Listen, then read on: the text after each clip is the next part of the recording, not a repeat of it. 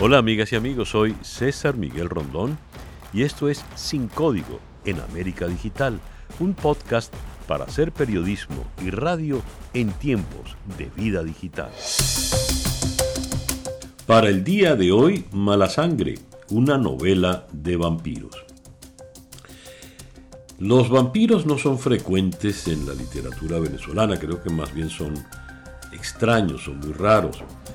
Eh, el sabio Noche de Israel Centeno, Las brujas Chupasangre, Las brujas de Motatán de Mercedes Franco, una de vampiros del marcariteño Francisco Zuniaga, una novela que me gustó mucho de Norberto José Olivar, Un vampiro en Maracaibo, y eh, tenemos de Fedosi Santaella con los ojos cerrados y la Piaf nos está mirando.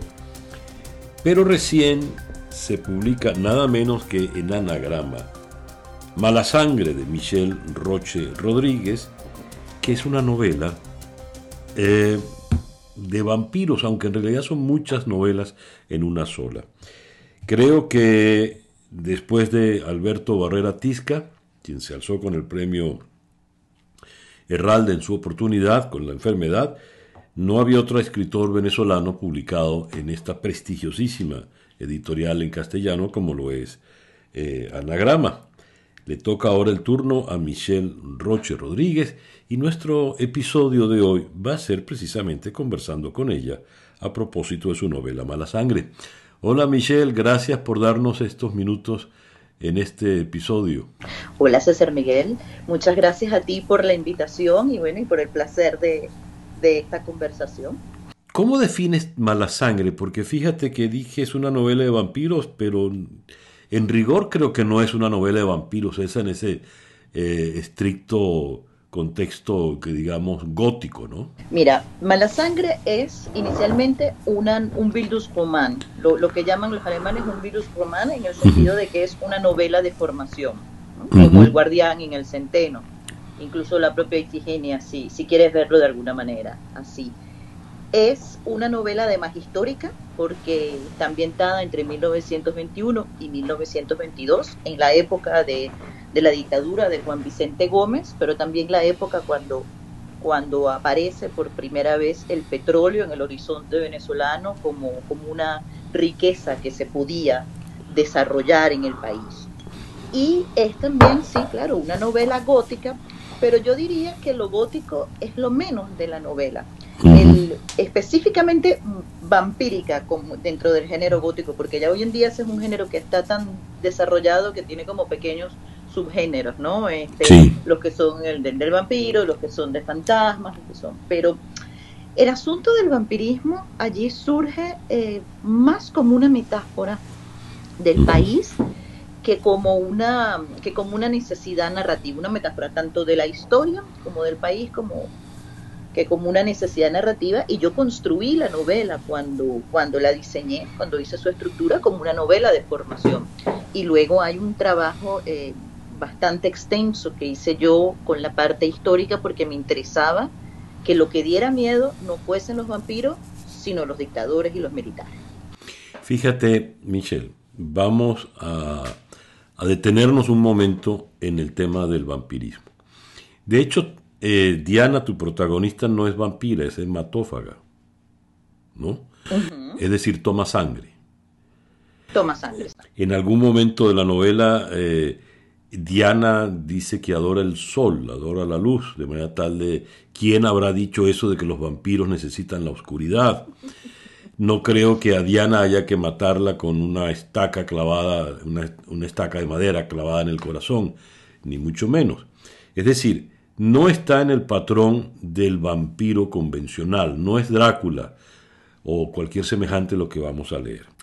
Es una niña de 14 años que con su primera menstruación entiende que hay una perturbación en la sangre. Pero su mala sangre le viene del padre, que la tomó a su vez de una prostituta o una mujer casquivana, ¿no? Algo así creo recordarlo, ¿verdad?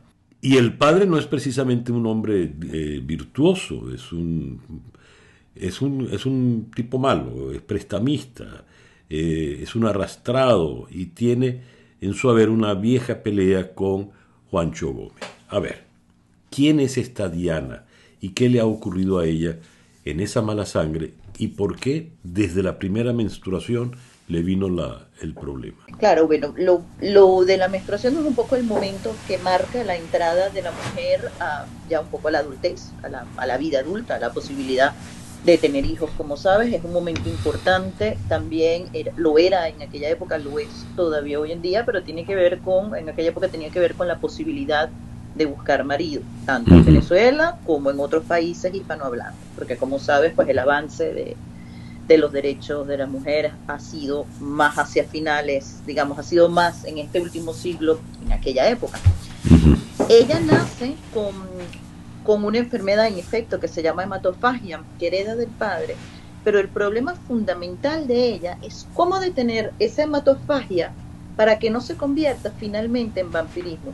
Entonces no sé si notaste o, o, quise escribirlo alrededor de la novela, una reflexión sobre el mal, sobre qué significa el mal, porque claro, una persona mala sangre es una persona, según el diccionario de la Real Academia Española, mal inclinada. Es una palabra, digamos, de esta de antaño, ¿no? Una persona este, que tiene apetito oscuro. Entonces, esto es, por eso la relación de ella con la madre es tan tirante, porque la madre intenta que ella no desarrolle esa hematofagia, o sea, porque la hematofagia es la enfermedad, ¿no? Es la enfermedad del cuerpo, pero luego el vampirismo es la enfermedad moral yo siempre trato de explicarlo con la siguiente metáfora, que es un poco, este, eh, ¿cómo se llama? Básica, pero, pero lo dice clarísimo. Uno puede, uno tiene hambre y uno puede comer cualquier cosa para matar ese hambre, una hamburguesa, alguna cosa de cherrapia, qué más. Esa es la hematofagia, ese hambre.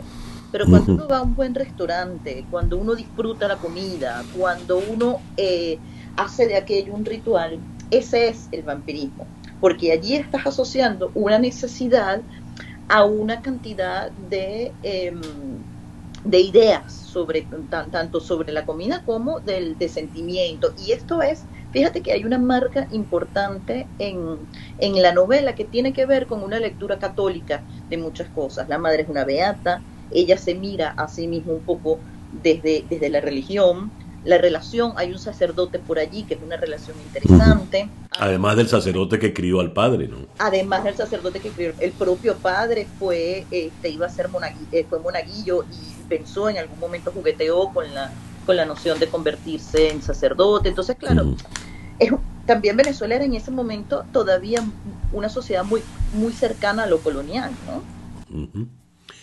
Fíjate. Entonces, claro, ajá. No, no, no, ibas ibas a comentar eh, ese paso al vampirismo en, el caso de Diana. Claro, en el caso de Diana, entonces, puesto que es una novela de formación, va por un lado su formación como mujer y por el otro lado su formación, entre paréntesis, como monstruo. Pero acuérdate también que la década de los años 20 es una época muy importante.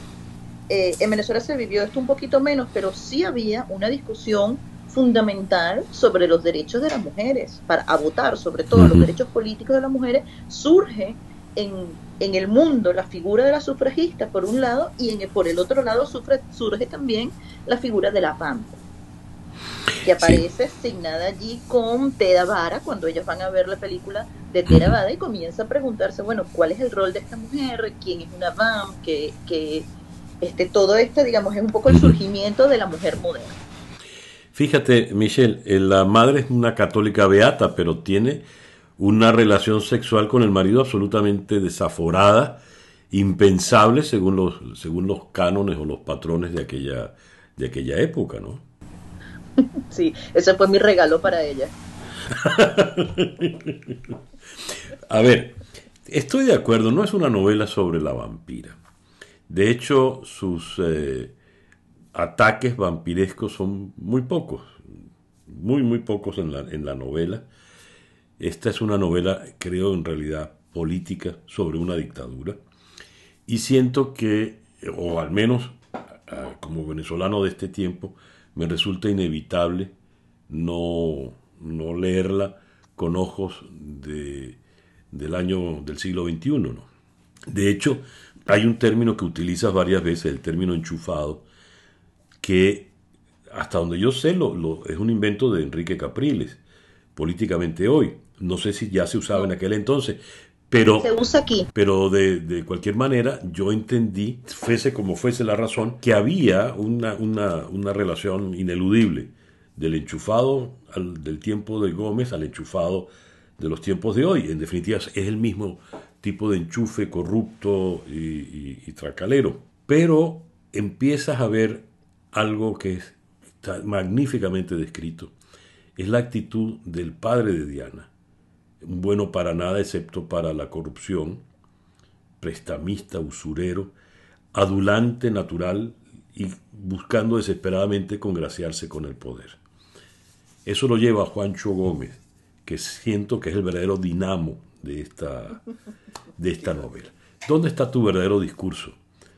En este Bildus Roman que has construido. En efecto, eh, tú lo leíste con ojos del siglo XXI y yo también. Mm. Eh, me gusta mucho que digas lo de, lo de la palabra enchufado porque un trabajo que hice yo eh, con la novela fue el del lenguaje porque tengo, digamos, porque el lenguaje presenta, en mi caso, una, una dificultad especial. Ya te voy a explicar cuál es en, efecto, mi objetivo era, claro, es un Bildus Román, pero, pero se trata también de colocar a una mujer frente a una circunstancia, ¿no? Un poco a la al civil, ¿no? A la persona que está fuera de esta dinámica del poder, del poder absoluto, además en el caso de, una dictadura militar, y, y cómo, cómo, cómo se vive ese poder en la gente común. Y entonces ella un poco a distancia del padre, ¿no? O sea, en contra, a contrapelo del, del, padre que lo que intenta es, bueno, chupar del poder, dicho literalmente en este caso, y ella que intenta sobrevivirlo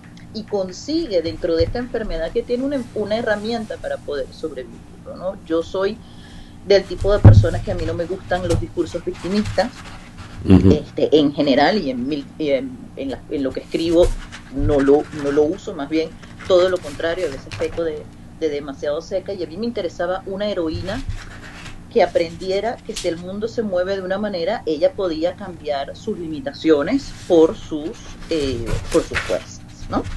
Paso a, referirme a la palabra, a la palabra enchufado ahora. Palabra enchufado es una palabra que quise, de hecho, creo que es de hoy en día se usa menos, pero es un poco viejuna, como dicen por acá, este, en Venezuela había un término similar que utiliza que utiliza em, José Rafael Pocaterra en Memorias de un venezolano de la decadencia. De la decadencia, que además fue un libro que leí casi me aprendí para crear para crear el, lenguaje de la, de la novela, que para mí Pocaterra fue fundamental para escribir esto.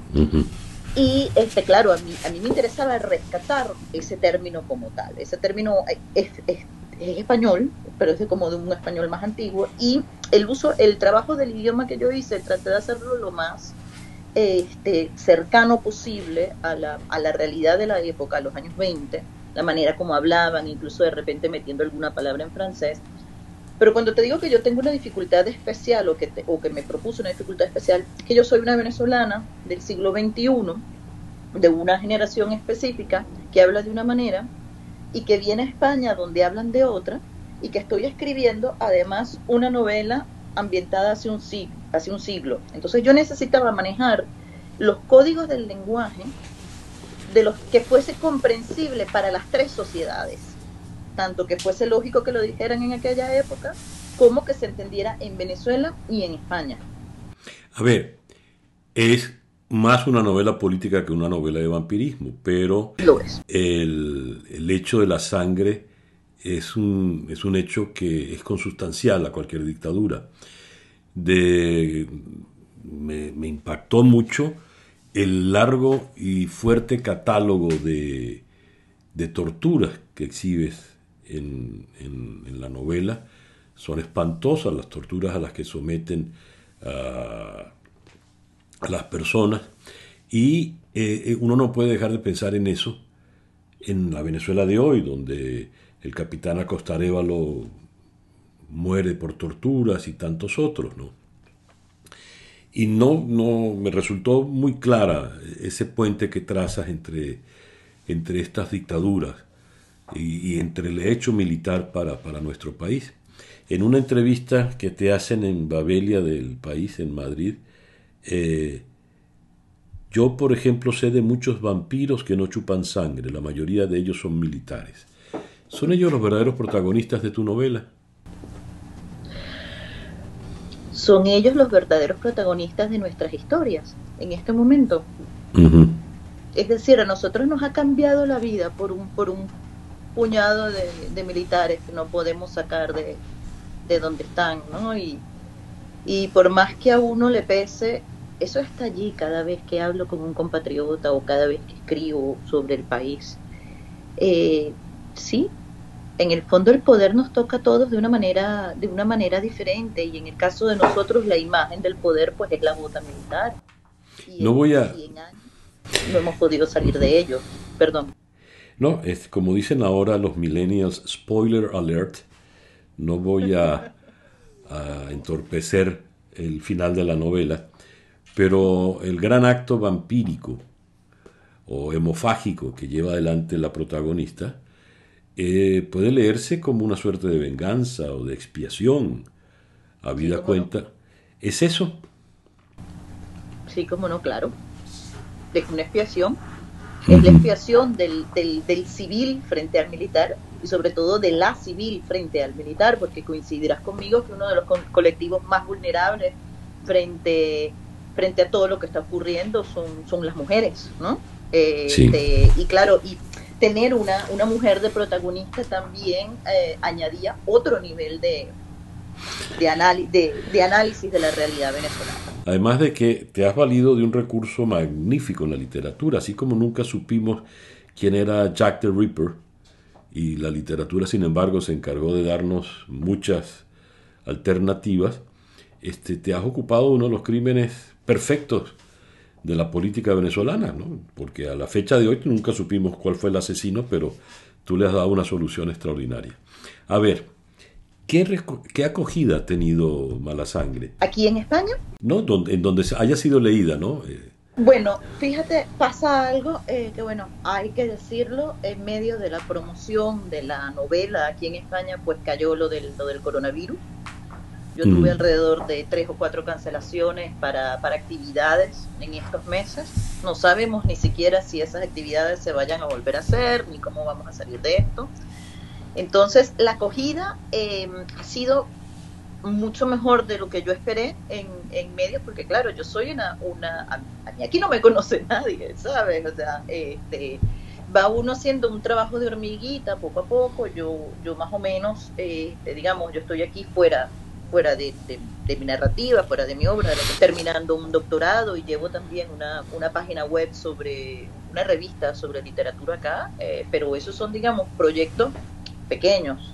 Ha tenido buena acogida porque ha tenido buenas reseñas en periódicos importantes, en el ABC, en La Vanguardia, ha salido esta entrevista que ha citado en, Babelia, y, y además hay algo que es un fenómeno, si se quiere, nuevo, que es la cantidad de eh, páginas web, blogs especializados en literatura, este, librerías y, y, otros lugares este, dedicados a la literatura con páginas web que se van sumando a, a las críticas. Y yo tengo, por ejemplo, este, un montón en las últimas dos semanas, ha llegado a, ya a México, que es el primer país de América Latina pero sí se sigue vendiendo en línea y, las editoriales siguen enviando, eh, perdón, las librerías siguen enviando algunos libros a casa y he tenido una cantidad de, mm, sobre todo de lectores y lectoras jóvenes, ¿sabes? Gente que me escribe, este, y la he leído, no sé qué claro, y entonces con esto que tienes ahora, que son redes sociales, instantáneamente te van haciendo mm. alguna pregunta, alguna cosa, y eso siempre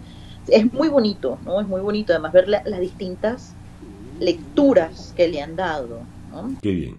Es que como te decía al principio son muchas novelas en una. Es una novela feminista sobre el feminismo, es una novela política, abiertamente política, es una novela antidictatorial, es una novela de costumbres. Eh, retratas la Venezuela del, año 21 de una manera magnífica. Uno es esas novelas que le dejan a uno eh, respirar una atmósfera. Tú cierras el libro porque vas a hacer una pausa y el libro se quedó contigo, esa atmósfera se quedó contigo. Además, por supuesto, de ser la, la novela de, la vampira, la, de la hematófaga. De verdad te felicito, eh, Michelle, y te deseo muchos éxitos, pues que has comenzado magníficamente tu carrera de, de, de narradora de largo aliento, pues de novelista, ¿no? Muchísimas gracias por esas palabras y por esa lectura tan bonita y sobre todo por la oportunidad de poder hablar con, contigo sobre Mala Sangre. Gracias pues a Michelle Roche Rodríguez, escritora venezolana radicada en Madrid, autora de Mala Sangre, editada por Anagrama. En efecto, Alberto y tú son los únicos venezolanos en Anagrama. No, eh, Gustavo Guerrero publicó en la, en la colección de ensayos con el mm. ensayo La Catira, que se ganó el premio. Cierto, es verdad. De la, de la editorial. Creo que eso fue en 2008-2009. Cierto, cierto, se saltó Gustavo, que además era la respuesta de Pérez Jiménez, otro dictador, vía Camilo José Cela, a Doña Bárbara, nada menos y nada más. Exactamente, exactamente. Sí. Gracias, Michelle. Te felicito de nuevo. Un abrazo fuerte, hasta luego. Gracias. Y bien, así hemos llegado al final de nuestro podcast por el día de hoy. Esto es Sin Código en América Digital, un podcast para hacer periodismo y radio en tiempos de vida digital.